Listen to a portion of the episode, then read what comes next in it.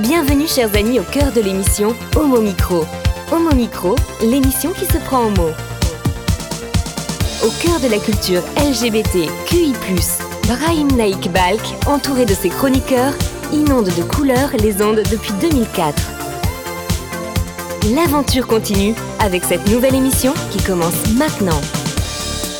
Avec le cercle des chroniqueurs heureux de vous retrouver. Bonjour à toutes et à tous. Bonjour à Annabelle qui est de retour. Art pour Riel, c'est avec toi. Je vais vous parler d'une histoire assez incroyable. C'est l'histoire de deux femmes pirates, Anne et Mary. Tout à l'heure, Nicolas Rividi euh, nous rejoindra pour nous parler euh, HIV. En fin d'émission, tout à l'heure, par téléphone, nous aurons Pierre Chalducy, qui est coach de vie pour hommes gays, qui nous parlera de ses prestations. Bonjour à celui qui veille sur nous en régie aux manettes pour la réalisation de l'émission, Nathan Hilero. Bonjour, comment ça va? Bonjour Brahim, eh bien écoute, ça va très bien. Alors, Homo Micro, euh, c'est la radio, mais c'est aussi les podcasts, euh, Nathan. Oui, effectivement. Euh, alors, du coup, au niveau des podcasts, si jamais vous voulez les retrouver, ça sera à partir de mercredi à 10h. Et du coup, vous pouvez les retrouver sur Spotify et Deezer. Homo Micro, l'invité du jour. Avec Arnaud Arseni qui vient de publier chez Mix Éditions son premier roman, Cortisol Queen. Bonjour Arnaud et merci de nous appeler depuis ta très belle ville de Liège en Belgique. Bonjour, ben merci à vous pour l'invitation. Cortisol Queen retrace le parcours de Lou, un jeune homosexuel liégeois euh, qui apprend le suicide de son meilleur ami euh, Sacha. Comment l'accepter? Comment continuer à vivre lorsque celui qui devait être son repère euh, dans la vie disparaît? Cortisol Queen, c'est l'histoire d'un personnage dépressif qui survit. Alors, Arnaud Arceli, un mot concernant d'abord le choix du titre de ton roman Oui. et ensuite comment est née l'idée de, de ton livre? Alors, le, le choix du titre a été très compliqué. Au début, j'avais absolument pas d'idée de titre, alors que le roman était écrit. Le roman était complètement écrit. Et je me disais, bon, je, je sais l'idée euh, que je veux communiquer, euh, je, sais le style de titre que je pourrais avoir, mais j'arrivais pas à tomber sur des mots précis. Au début, euh, dans mon fichier de base, ça s'appelait Itinéraire d'un enfant PD. Plus le temps passait, plus je me disais, mais en fait, mon Dieu, quel titre très mauvais. Et euh, je suis parti du, du cortisol, qui est euh, de l'hormone du stress. Et, euh, et j'ai ajouté le côté queen, hein, pour le côté euh, un peu drama queen que, Ouais. que le personnage peut incarner. Et l'idée donc de cette thématique euh, de Alors, ton livre elle est venue de plusieurs façons à moi. Elle est venue évidemment de ressentis personnels qui ont une grande part dans ce roman, même si c'est pas ma vie, même si tout est une fiction. Voilà, il y a énormément de ressentis personnels. Euh, et euh, il y a quelques années, j'ai travaillé pour Arc-en-Ciel Wallonie. C'est la fédération euh, des associations LGBTQI de Wallonie, quoi, pour la, la Belgique francophone. Ouais. Et j'ai eu accès à, à énormément de témoignages de gens. Je devais aussi écrire des articles de fond, donc je faisais énormément de recherches, je lisais énormément d'autres articles, je lisais énormément d'études, et, et j'avais l'impression qu'il y avait vraiment quelque chose de commun, pas forcément à tous les homosexuels, mais à, à pas mal d'homosexuels en fait. Euh, j'arrivais pas, encore une fois, j'arrivais pas spécialement à le formuler. Puis à la, à la lecture d'un article du Huffington Post qui s'appelle L'épidémie de la solitude gay, qui est sorti il y a quelques années. Où j'ai vraiment en fait euh, découvert cette notion de stress minoritaire et euh, les conséquences que ça pouvait engendrer physiquement euh, et en, en termes de santé mentale sur la, vie affective, sexuelle, même des années après le coming out. Et j'ai trouvé cette notion euh, hyper parlante et hyper intéressante. Et je me suis dit voilà, c'est mon sujet, je vais en faire une fiction. Alors, la thématique de ton roman évoque la notion justement de, de stress euh, minoritaire, hein, qui Mm. s'appuie sur l'impact qu'il peut y avoir bien plus tard sur la santé mentale comme physique.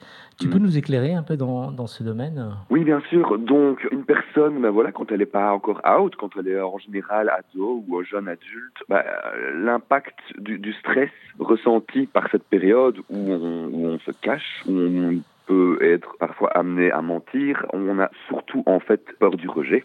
Ça crée des séquelles à long terme. Ça crée des séquelles à long terme, même après un coming out euh, qui peut se passer bien ça peut vraiment laisser des séquelles qui sont euh, semblables à un, stress post-traumatique, qui sont semblables à, à quelqu'un qui a vécu un traumatisme, même si, voilà, au final, quelqu'un à qui n'est fondamentalement rien arrivé, euh, pas d'abus, pas de, pas de rejet vraiment concret, pas d'abandon, rien, rien tout ça, l'impact de ce stress euh, peut vraiment avoir des conséquences à long terme assez, assez importantes. Alors, dans ton ouvrage, tu t'attaches aussi beaucoup aux émotions et aux ressentis. Comme tu disais un tout petit peu au début de l'émission, il y a quand même une part de toi dans ce que tu décris euh, dans le livre. Oui, oui, tout à fait. Donc, c'est vraiment, je veux dire, j'ai tout mis en fiction. J'ai tout mis en fiction. J'ai essayé de créer des personnages symboles qui incarnent un peu tous euh, les éléments de témoignages que j'ai reçus, des articles que j'ai lus et de, et de mes propres ressentis. Et, évidemment, euh, euh, j'ai créé un, c'est mon premier roman, donc j'ai créé un personnage qui parle un peu comme moi, qui euh, fréquente des lieux que j'ai fréquentés. Voilà, c'est pour ça. Enfin, je voyais pas non plus euh, l'intérêt de situer cette histoire à, New York, à Paris ou à Berlin, dans le sens où euh, cette histoire peut se passer partout. Donc je me suis dit pourquoi pas chez moi? Mais mais oui, vu cette thématique, ça me semblait vraiment important de développer vraiment la, la voix intérieure du personnage principal et donc de mettre l'accent vraiment euh, sur des sensations, sur des ressentis, parce que qu'est-ce que j'allais décrire au final? J'allais décrire un personnage qui fait face à son propre, enfin, qui fait face à son traumatisme, qui lui, qui lui ressaute au visage quand, quand Sacha se suicide.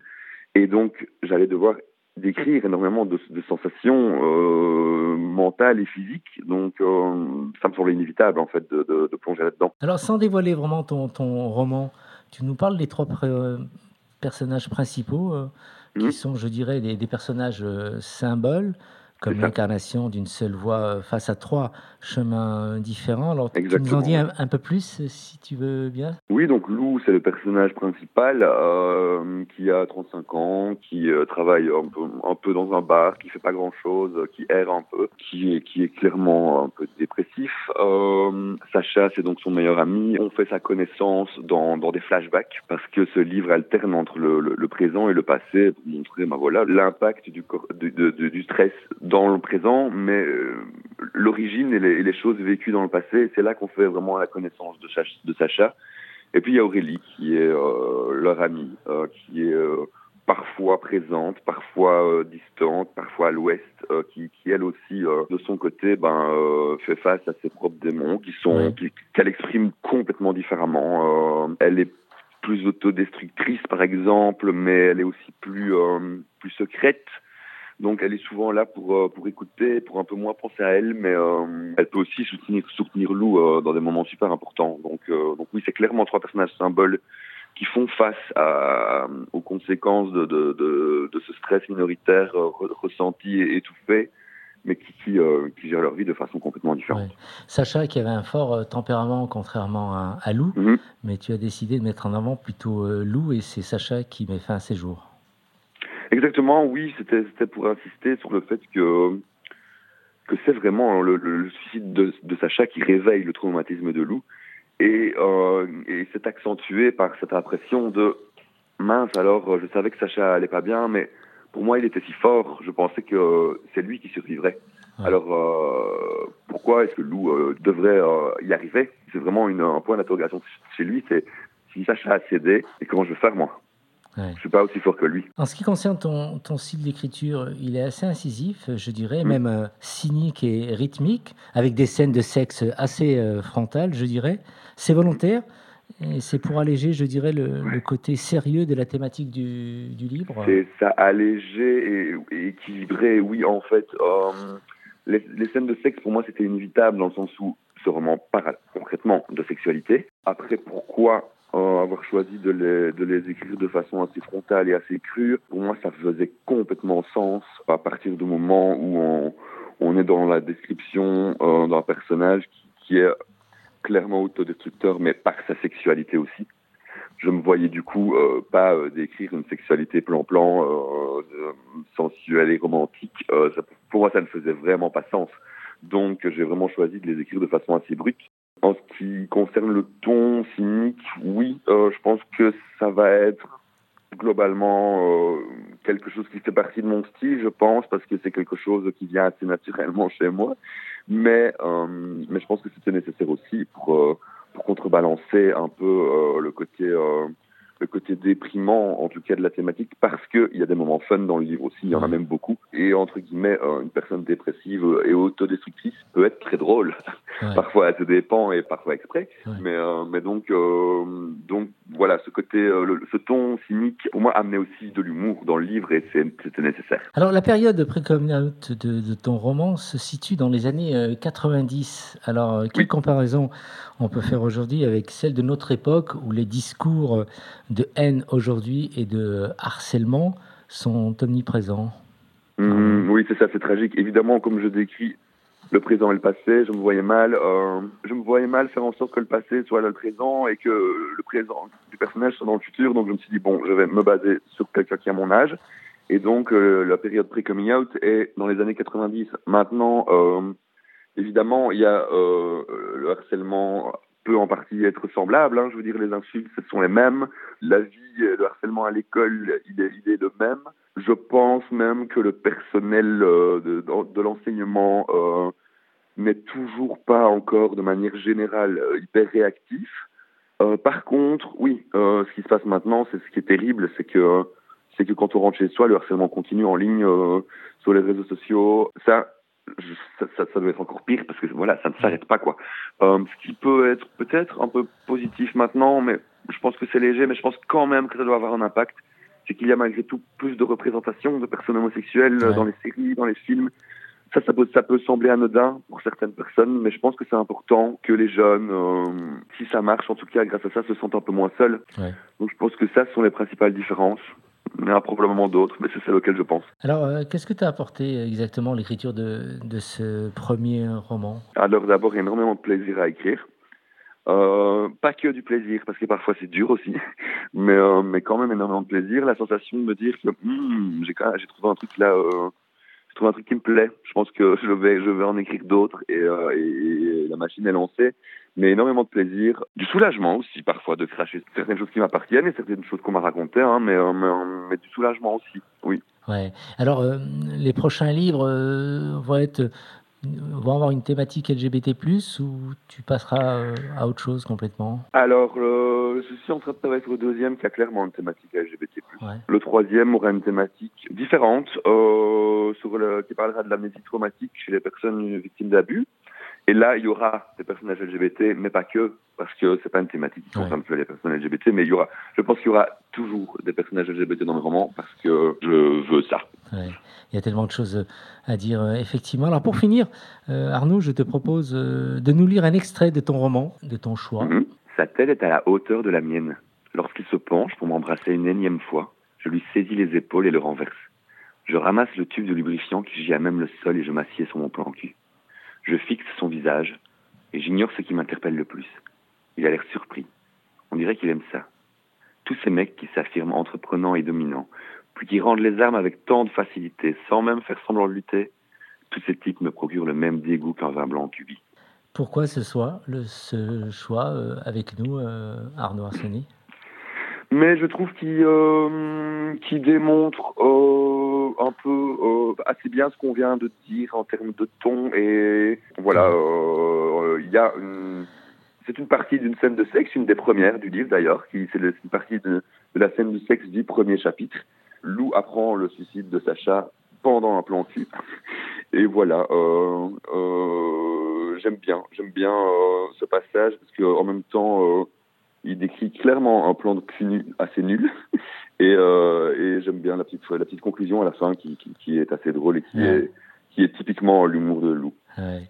Alors, à lire absolument Cortisol Queen, publié chez Mix Édition, le premier roman d'Arnaud Arseny.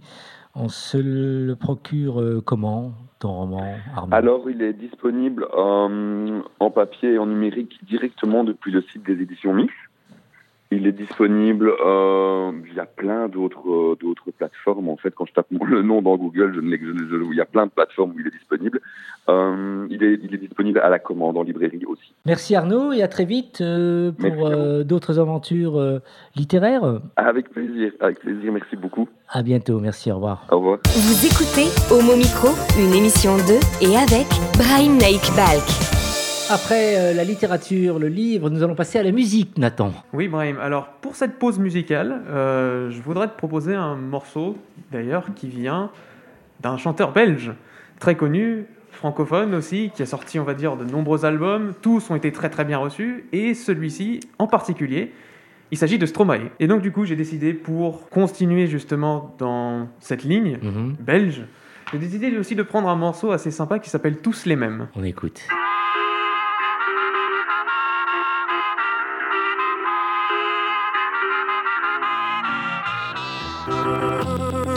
Êtes tous les mêmes. Macho mais tu, monde de vie est infidèle. Si prévisible, non je ne suis pas certaine. Que, que, tu le mérites, vous avez de la chance qu'on vous aime. Dis-moi merci. Rendez-vous, rendez-vous, rendez-vous au prochain règlement. Rendez-vous, rendez-vous, rendez-vous sûrement au prochain rêve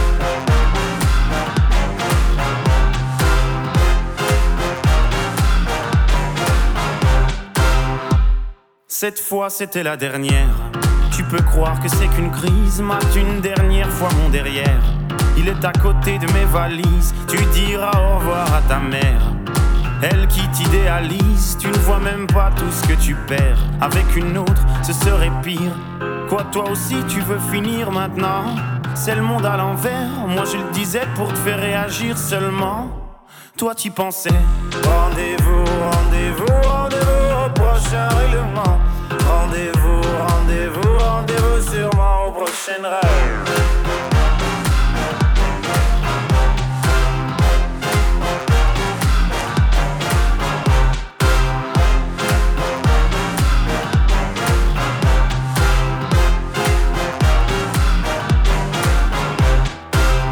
Facile à dire, je suis gnangnan que j'aime trop les blablabla Mais non, non, non, c'est important Ce que t'appelles les ragnagnas Tu sais, la vie, c'est des enfants Et comme toujours, c'est pas le bon moment Ah oui, pour les faire, là, tu es présent Et pour les élever, y aura des absents Lorsque je ne serai plus belle Ou du moins au naturel Arrête, je sais que tu mens. Il n'y a que Kate Moss qui est éternel. Moche ou belle, c'est jamais bon. Bête ou belle, c'est jamais bon. Belle ou moi, c'est jamais bon. Moi ou elle, c'est jamais bon. Rendez-vous, rendez-vous, rendez-vous au prochain règlement.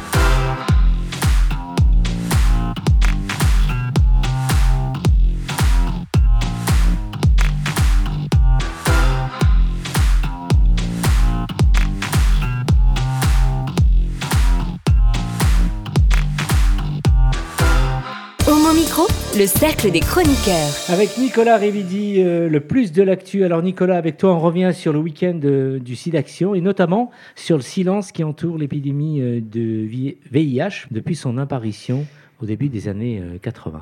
Et oui, en effet, cela fait plus de 40 ans que sévit l'une des épidémies les plus dévastatrices de ces dernières décennies. On parle ici de 32 millions de morts entre 1980 et 2018, ce qui veut dire euh, probablement autour de 35 millions de victimes aujourd'hui.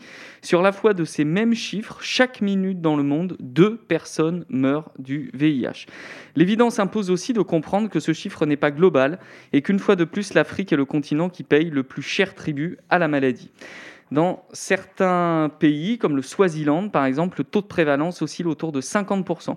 Pour rappel, à Paris, la prévalence de 20% parmi les gays est déjà catastrophique. Ici, on parle de la moitié de toute la population de tout un pays. Il faut ajouter à cela les obstacles souvent religieux et culturels mis en travers des associatifs locaux qui luttent comme ils peuvent contre l'épidémie. Parler de maladies sexuellement transmissibles est un tabou à peu près partout et notre sémillante petite patrie ne fait pas exception à la règle. Alors loin de moi l'idée de tenter de faire pleurnicher un auditoire depuis longtemps aveugle et sourd. Et puis merde, Nicolas, t'exagères quand même, hein, on y a quand même consacré le week-end. Bon, ce qui m'interpelle, c'est le paradoxe qui veut qu'un sujet évoqué fréquemment finisse par se taire, noyé dans le flot des miasmes plus médiatiques. C'est tout de même un sujet euh, qui a fait l'objet de, fortes mobilisations, Nicolas, dans les années 80 euh, par exemple, mais pas seulement. Alors le problème ici n'est pas tant la place médiatique et politique que le sujet occupe, que la résonance de celui-ci dans la société. Depuis le début, le sida est une maladie de PD, de drogués, de putes, bref, le virus de la marge sociale. Celle-là même dont personne n'a cure, celle qui outrageusement bouleverse les imperbèges austères et déroute les talons sautillants de la société normale. Le cancer gay, titrait un journal de l'époque. Pour bien rassurer le peine cul accroché à son verre de pinard au bistrot du coin, tu vois, t'es tranquille, cette maladie ne te concerne pas. C'est la maladie des bas-fonds, la maladie des exclus, la maladie de celles et ceux que la société rejette comme le corps vomile trop plein d'ivresse. Une fois que l'angle est posé, il ne faut dès lors pas s'étonner du manque criant de réactivité des autorités sanitaires et je ne parle même pas de vaccins à l'époque, mais simplement de gestes barrières. Le terme est d'ailleurs à la mode en ce moment, c'est bien. De gestes barrières, donc comme la capote, le gel, tout simplement l'information sur les voies de transmission. Parce que c'était une maladie sans intérêt, on n'y a pas accordé d'intérêt autre que celui qui entoure les faits divers et la chronique urbaine. Et si mobilisation il y a eu, c'est parce que des gens qui se sont retrouvés condamnés du jour au lendemain ont rassemblé leurs ultimes forces pour se battre pour leur survie. Combien de monuments rougis par artifice, combien de ministres insultés, combien de mégaphones saturés et de rues encombrées aura-t-il fallu pour que l'on considère enfin que la vie de celles et ceux que l'on ignore a la même valeur que la nôtre? Or, il n'y a pas de combat valable dans ce genre de situation, en dehors d'une lutte au moins aussi farouche, sinon davantage pour la dignité. Quand on parle d'un ou d'une malade du VIH, c'est le VIH que l'on voit, il bouffe le ou la malade. Peu importe sa vie, ses rêves, sa beauté, sa grandeur, les sommets qu'il ou elle a pu atteindre, ou les fossés dans lesquels il ou elle a pu s'embourber. Le virus efface l'histoire et l'avenir à grands coups de T4 qui s'évaporent. Alors en France, en Europe et plus généralement en Occident, il y a des médicaments efficaces. Cela fait beaucoup, mais pas tout. Euh, il y a encore à peu près 5 à 6 000 personnes qui meurent du VIH chaque année en Europe. Il y a aussi, après des années de lutte, des préservatifs gratuits, du gel lubrifiant gratuit aussi, et puis des brochures, des affiches. Il a fallu du temps, mais les choses ont changé, c'est bien. Puis il y a le reste du monde, dont les pathologies diverses fructifient sur notre cynisme, le VIH n'y échappe pas. Là-bas aussi, la même hargne de celles et ceux qui n'acceptent pas leur sort est ici, toujours, toujours la même surdité. Pour faire un bond dans l'actualité, notez bien que si le Covid ne touchait que l'hémisphère sud, on n'en aurait jamais entendu parler, ou vaguement. Aucun vaccin ARN n'aurait été développé en un mois à peine pour tenter de contrer l'épidémie. On aurait mis ça sur le compte de l'hygiène sans doute, hein, comme on fait toujours. Nous autres bourgeois redingotés, nous aurions regardé nos semblables crever de loin, avec moins d'empathie que quand notre animal domestique a une griffe incarnée. Mais là, bam, c'est le drame, le Covid est chez nous. Et alors, le, plus de, de l'actu, Nicolas? Eh bien, une épidémie, c'est d'abord politique. Pas du point de vue du virus, évidemment, lui n'a aucun dessin et lui en chercher un tient de la supercherie mystique. Du point de vue de ce que l'on fait pour l'endiguer, de ce que l'on est prêt à sacrifier pour secourir une part de l'humanité qui nous est plus ou moins étrangère. Le silence n'est pas seulement ce qui ne fait pas de bruit, c'est aussi ce dont le son n'est qu'un bruit parce qu'on refuse de l'entendre. Les malades n'ont pas crevé en silence. L'ultime soupir des camarades que nous n'avons jamais connus sifflait comme une rengaine des chants de résistance. Ce chant n'a pas été entendu, il ne l'est pas plus aujourd'hui. Après le temps des larmes, du mutisme et de la mort, viendra celui des armes, de la parole et de la vie. Merci pour cette euh, chronique, euh, Nicolas. Il fallait entendre un certain nombre de choses. Tu penses qu'on n'en fait pas suffisamment? C'est vrai un rendez-vous par an où il faut qu'on mette un peu le, paquet, mais ça s'arrête à, ça Mais après, c'est pas tant une question de rendez-vous annuel, c'est de ce qu'on fait tout le reste du temps. Euh, euh, par exemple, euh, récemment, alors je sais même plus si c'est le gouvernement Hollande ou Macron, qui a supprimé les séjours pour soins pour les personnes malades du VIH. Le séjour pour soins qui était une, une avancée sociale et sociétale importante qu'on avait en France. Le Fonds mondial d'aide contre le, contre le VIH et voit ses budgets euh, toujours ridicule ou toujours ridiculisé, ou en tout cas voilà, il y a toujours un bon, euh, une bonne occasion de rogner sur le, de rogner là-dessus, et donc c'est pas qu'on, c'est pas un problème d'en faire assez, c'est d'en faire assez bien. Tu voulais réagir, euh, Annabelle Tu as raison de suggérer la similitude, enfin le parallèle entre Covid et SIDA, les mesures barrières, le virus, la sensibilisation. En fait, c'est un entraînement pour les pays. Ça a été un entraînement pour les pays développés, tandis que c'est un fardeau pour les pays sous-développés. Mm. Ouais. très juste. Mm. Et alors, euh, c'est vrai que le HIV, le Covid, j'ai le sentiment qu'on ne va pas s'en sortir. Il va y avoir toujours quelque chose qui va nous. Personne ne peut dire euh, si on va s'en sortir ou pas. Euh, par contre, on peut constater l'état actuel qui est que ces épidémies, c'est pas qu'elles n'arrivent pas par hasard, c'est que les conséquences qu'elles peuvent avoir ne tiennent pas du hasard, mais des décisions qu'on prend. Euh, dans les années 80 et notamment pendant le scandale du sang contaminé, c'était d'ailleurs la première chronique que j'avais fait quand je suis arrivé à, la radio, euh, les, Français, on ne sait pas pourquoi, avaient refusé de suivre le protocole américain qui depuis le début des années 80 chauffait les, les poches de sang avant administration de façon à réduire les risques de contamination. Et nous, plus intelligents que les autres, on avait décidé que non, tout allait très bien. Résultat, scandale du sang contaminé. Et encore une fois, de la faute des gays euh, qui ne peuvent pas donner leur sang maintenant, etc. Enfin, on, on voit comment peut s'installer aussi la défiance d'une partie de la population à l'égard d'une minorité à cause de ces épidémies-là. Euh, il faut voir aussi euh, la débauche d'efforts que ça a été euh, pour tout un tas de malades, ne serait-ce que pour faire entendre leur voix. Bien sûr que personne ne veut avoir une maladie et s'entendre dire mon petit vieux, on peut rien faire pour vous, vous allez crever. C'est terrible. C'est ça qu'on a dit aux gens qui avaient le VIH au début des années 80. Et, et je dirais même plus, à aucun moment on a dit, il a fallu attendre la fin des années 80, mais au début de l'épidémie, alors qu'on savait que la maladie se transmettait par le sang, par le, sperme, euh, certains fluides corporels, etc.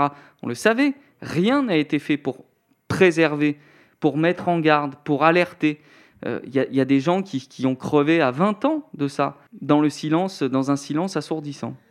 Merci Nicolas. Vous écoutez Homo Micro, une émission de et avec Brian Naik Balk. Nathan, second morceau musical.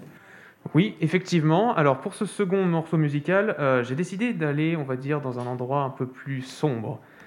Il y a en ce moment un petit vent sur la planète électro qui souffle et qui se dirige plus vers la deep house. Et donc je me suis dit, on va essayer aujourd'hui de prendre un artiste justement qui ne fait pas de deep house, mais qui essaye de surfer justement sur cette vague. Et aujourd'hui, du coup, on va s'écouter du Martin Garrix avec Tovlo, et le morceau s'appelle Pressure.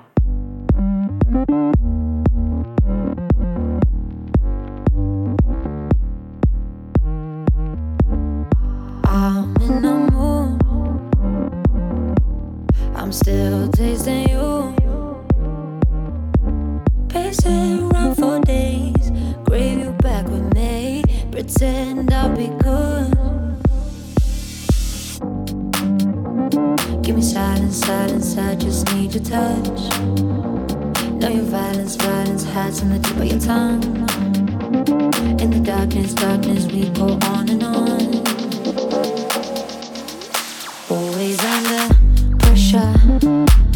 We'll be right back.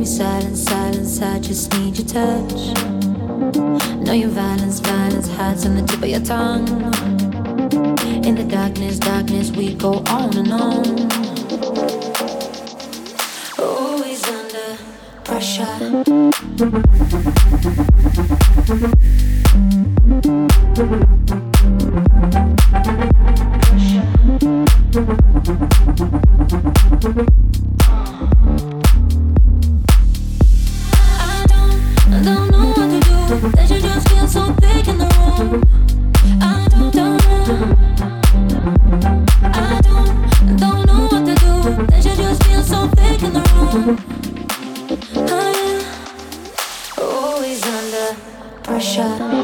Give me silence, silence, I just need your touch. Know your violence, violence hides on the tip of your tongue. In the darkness, darkness, we go on and on. Always under pressure. Au mon micro, le cercle des chroniqueurs. Art pour Yel avec Annabelle. Euh, c'est l'histoire de deux femmes pirates britanniques. Tout à fait.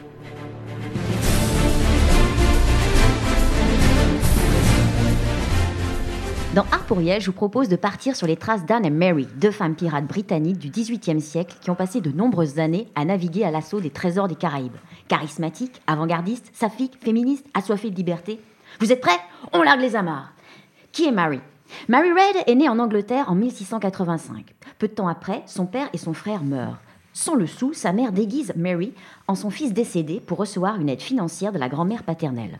Le stratagème fonctionnera jusqu'à la mort de la donatrice usurpée.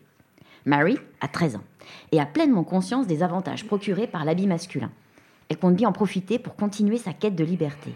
Elle opte sur un parcours professionnel interdit aux femmes. Elle commence par Mousse à bord d'un vaisseau de la marine britannique, ensuite monte à bord d'un navire anglais, direction les Indes occidentales. Mais le bateau est attaqué par des pirates. Fort heureusement pour Mary, les assaillants cherchent à agrandir leur effectif. Mary saisit sa chance et rejoint l'équipage de l'Excellence, navire négrier hollandais. Cap pour les mers des Caraïbes. C'est aussi à ce moment-là que Mary va se travestir, se faire appeler Mark Reid, et un désir fort de démontrer que la femme est l'égale de l'homme. Sans doute, car elle avait un rituel de fin de combat, révéler sa féminité aux hommes juste avant de les tuer. Symbolique, non? Quant à Anne, eh bien, selon les écrits parvenus, Anne Bonny serait née en 1697 en Irlande, enfant illégitime d'un riche avocat et de sa servante. L'histoire est ébruitée. Pour que sa prospérité perdure, le père s'installe en Caroline du Sud avec sa fille.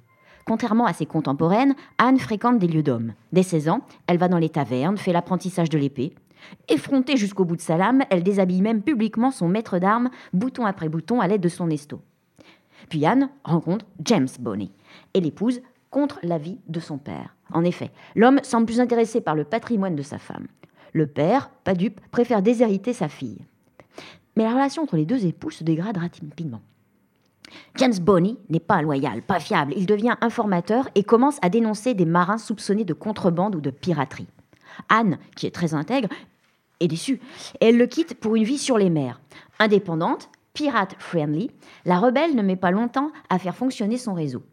Elle s'enfuit avec Pierre Bousquet, pirate théâtral, ouvertement homosexuel, gérant d'une taverne et d'une boutique de tissus précieux. Leurs aventures commencent par le vol d'une épave, le Revenge. Il la retape et joue littéralement les pirates. Il se couvre de sang de tortue ainsi que les voiles et le pont.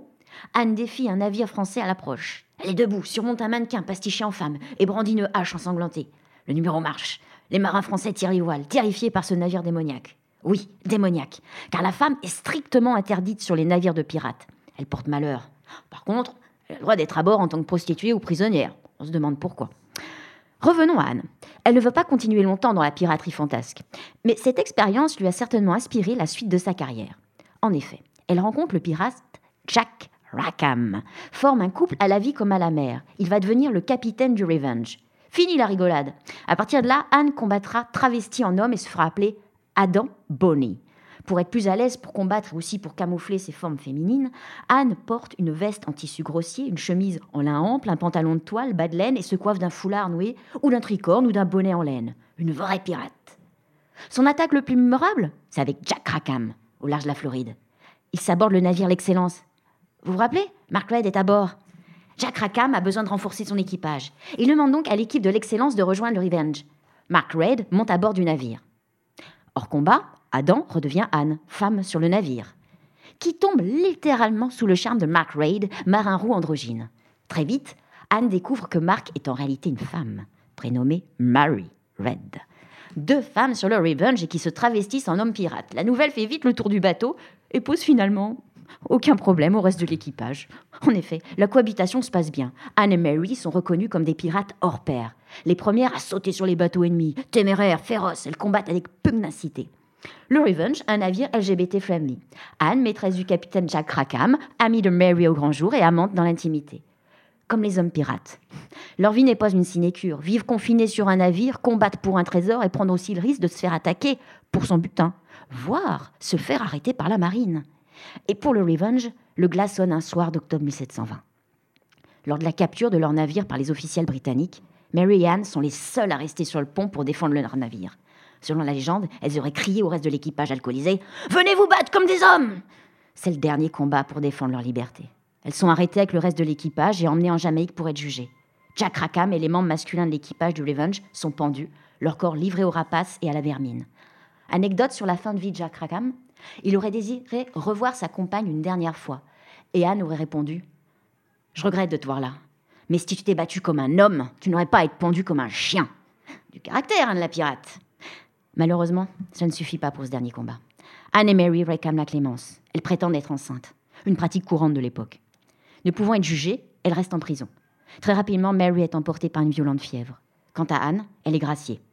Aucune certitude sur le reste de sa vie, seulement des hypothèses. La première, son père aurait payé une rançon pour la faire libérer, serait retourné en Caroline du Sud, aurait pris le prénom d'Annabelle, se serait mariée et aurait eu cinq voire huit enfants. Selon les registres, elle serait morte en 1782 en Virginie. Autre hypothèse, elle serait retournée avec son époux, Jam Bonney, alors que d'autres prétendent qu'il serait déjà mort depuis longtemps. Enfin, troisième hypothèse, elle serait retournée à la piraterie, travestie sous le nom de Bartholomew Roberts. Voilà une extraordinaire histoire que celle d'Anne Mary, des femmes frappantes d'avant-gardisme, éprises de liberté, désireuses d'être l'égale de l'homme. Anne Mary, pirates des Caraïbes, des héroïnes des temps où il ne faisait pas bon d'être une femme indépendante.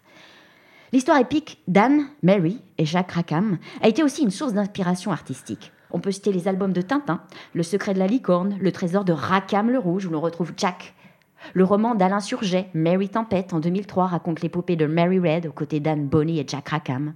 Et au cinéma, bah, on pense bien évidemment à Pirates des Caraïbes avec le personnage Elizabeth Swan, inspiré de l'histoire d'Anne Bonny. Plus récemment, l'artiste Amanda Cotton rend hommage à Anne et Mary avec une statue installée à Burke Island, une petite île de Devon en Angleterre. Seul lieu aujourd'hui où l'on peut honorer ces deux pirates lesbiennes du XVIIIe siècle. Enfin, je ne pourrais conclure cette chronique sans un clin d'œil à Anne et Marie, patronne de l'établissement parisien Le Barouf, qui est au 182 rue Saint-Martin et qui se battent pour que nous puissions encore disposer d'un lieu de sortie entre filles. Merci Annabelle, notre pirate. Quelle histoire pour l'époque quand même, euh, Nicolas? Ah oui, mais moi je suis hyper fan de, ce genre d'histoire parce que ça montre à quel point des gens à un moment où tout allait contre elles, des personnes, en l'occurrence des femmes, au moment où tout allait contre elles, en fait, ont réussi malgré tout à émerger et tout. Donc c'est. Nathan, je te voyais aussi euh, attentif. Oui, effectivement, euh, j'ai beaucoup apprécié, on va dire, cette histoire. Euh, c'était assez incroyable, notamment, bon, les références aussi à la fin, on reconnaît tous, Hergé, avec notamment bah, Tintin, on, a lu nombre de ces bandes dessinées, et puis aussi, oui, forcément la traditionnelle histoire d'Elisabeth Swan, qui rappelle bien sûr celle de Anne, du coup. Euh, quand on, est, euh, quand on regarde à nouveau ces films, on va dire Pirates des Caraïbes, le problème c'est qu'il n'y a que les trois premiers, et ensuite il y a une référence au dernier film, je crois que c'est dans le cinquième, où on redécouvre à nouveau, on va dire, euh, l'histoire avec du coup Orlando Bloom qui jouait son amant à cette époque-là. Finalement, Annabelle, tu as parlé de toi quelque part, parce que tu as retrouvé ton prénom là. Hein. Un petit peu. Merci Annabelle, notre euh, pirate. Vous écoutez Homo Micro, une émission de et avec Brahim Naik Balk. Troisième et dernier son de l'émission, Nathan. Oui, effectivement. Alors on va partir sur ce dernier son, sur, euh, j'appelle ça plutôt de la chill vibe. Euh, c'est un peu ce côté, on va dire, tranquille, où euh, on peut passer ça sans problème sur des terrasses, ou comme ça, sur des restaurants, quand ils étaient encore ouverts aussi, en été. Et donc oui, euh, j'ai voulu retrouver un peu ce côté nostalgique, et nous emmener, on va dire, euh, du côté de l'été, parce que là, on voit le beau temps et tout ça, dehors, il fait très beau. Donc du coup, je me suis dit, il faut qu'on y aille, il faut qu'on aille dans cet endroit-là, et du coup, je vous balance Dynamite.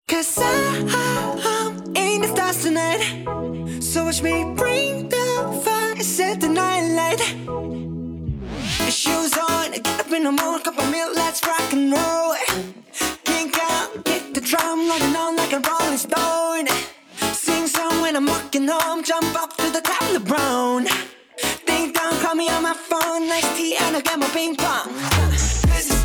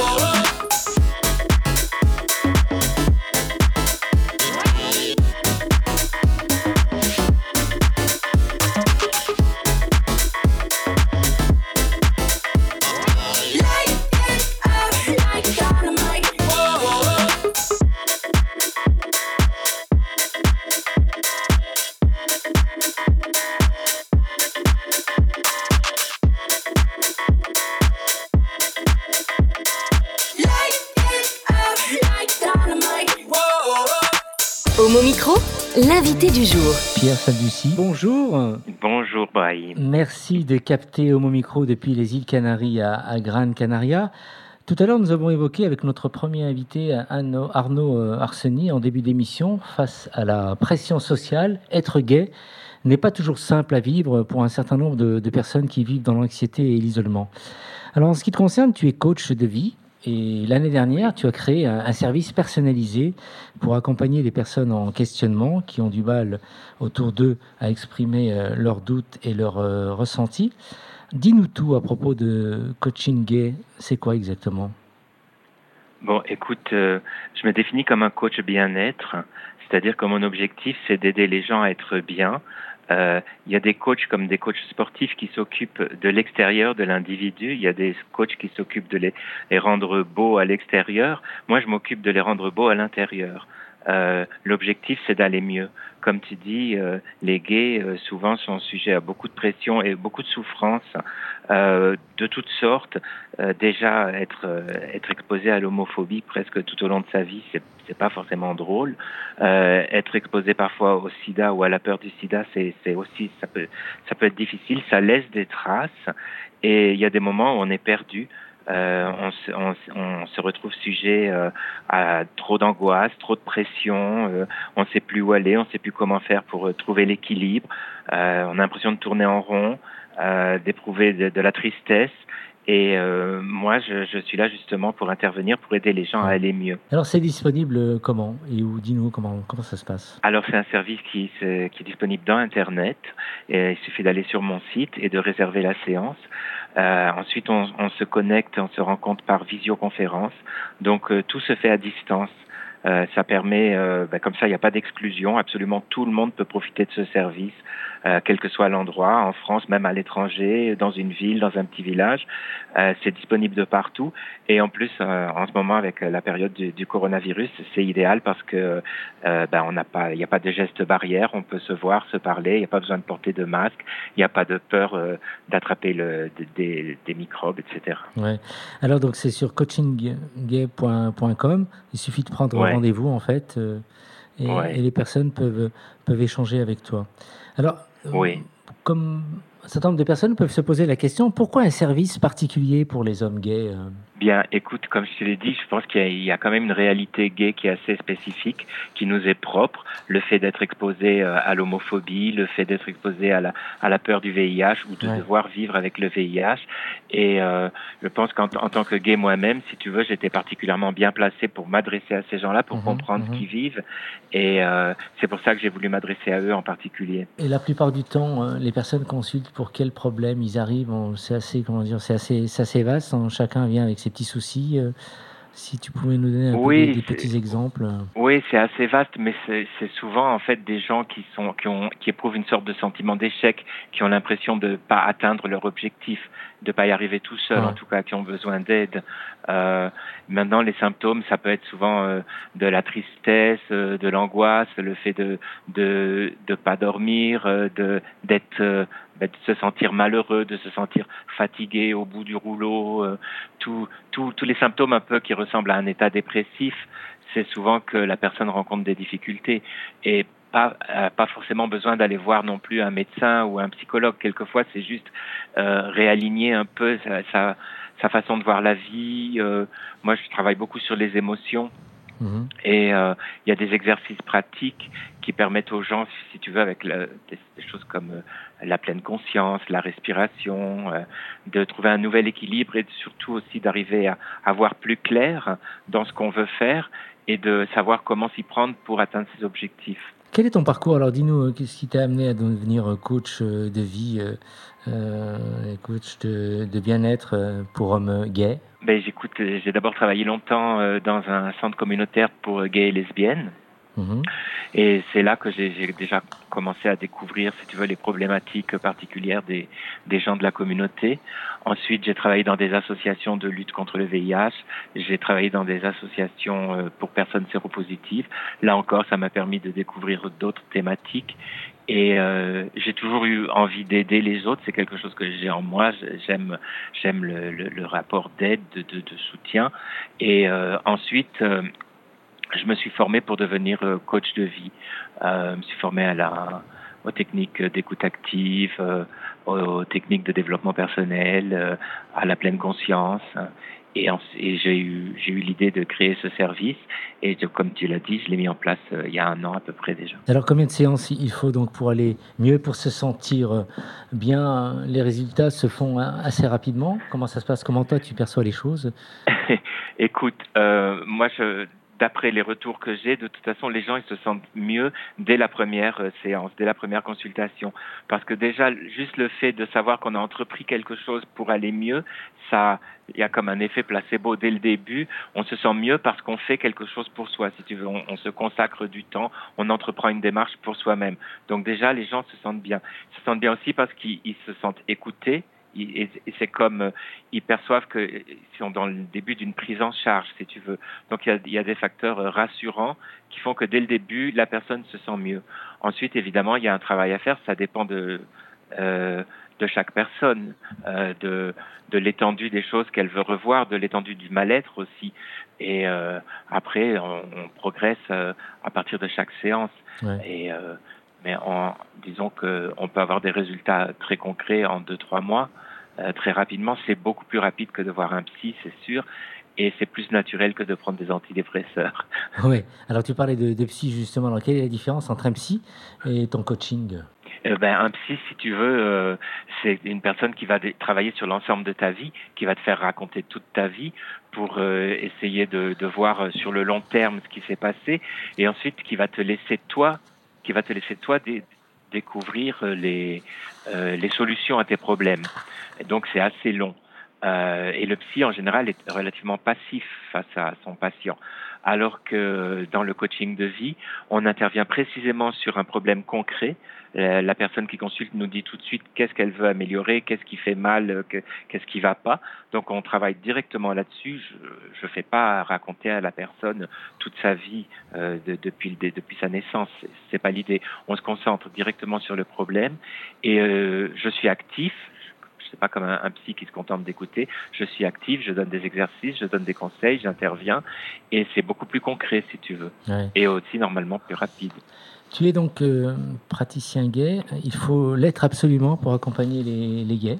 Non, pas forcément, bien sûr que non, mais je pense qu'il y a une authenticité euh, qui, qui, est plus forte quand on est gay soi-même. C'est comme tout, euh, on, comprend mieux les choses quand on les vit soi-même. On peut aussi les comprendre de l'extérieur, mais c'est une approche externe de l'extérieur. C'est une approche qu'on doit inventer, alors que quand on le vit de l'intérieur, quand on, est passé soi-même par les choses que euh, que connaissent les autres personnes en face de nous. Si tu veux, on se comprend plus facilement, ça va plus vite, on est tout de suite dans le vif du sujet. Et je pense que pour une question comme euh, les questions gays, l'homosexualité, c'est quand même des domaines assez intimes. Il y a aussi un, une question de, confiance, de, se sentir mise à l'aise plus rapidement avec une autre personne gay. On sait de quoi on parle, on est entre nous d'une certaine manière.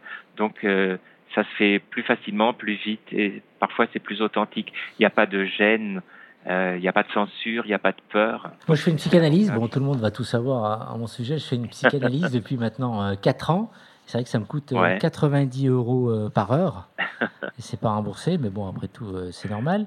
Et quel est le coût justement de, de ta prestation, euh, Pierre? Bon, écoute, en ce moment, comme euh, je sais que les gens sont en difficulté, que le, contexte n'est pas forcément drôle, euh, on a des tarifs réduits. Toutes les séances, j'ai baissé le prix de toutes les séances de 10 euros. 10 euros, si bien que en ce moment c'est 55 euros pour une séance de, de une heure et 65 euros pour une séance d'une heure et demie. Et quand on, quand on veut prendre une consultation à long terme, on peut s'abonner pour quatre séances d'un coup. Et dans ce cas-là, c'est seulement 50 euros la séance. Donc c'est moins cher que ton psy, presque demi-tarif. Ouais, j'ai compris. Merci en tout cas. Euh, tu peux nous rappeler l'adresse de ton site euh, Oui. Alors on me trouve. Euh, on me trouve dans Internet à coachinggay.com, en un seul mot, coachinggay.com. Et je suis aussi dans Facebook, aussi Coaching Gay ou Coach de vie gay, on trouve facilement. Fais-nous rêver, quel temps euh, fait-il à... aux îles Canaries, du côté de Grande bah, Canaria? euh, Il fait beau, comme toujours. C'est la, la saison unique. Ouais.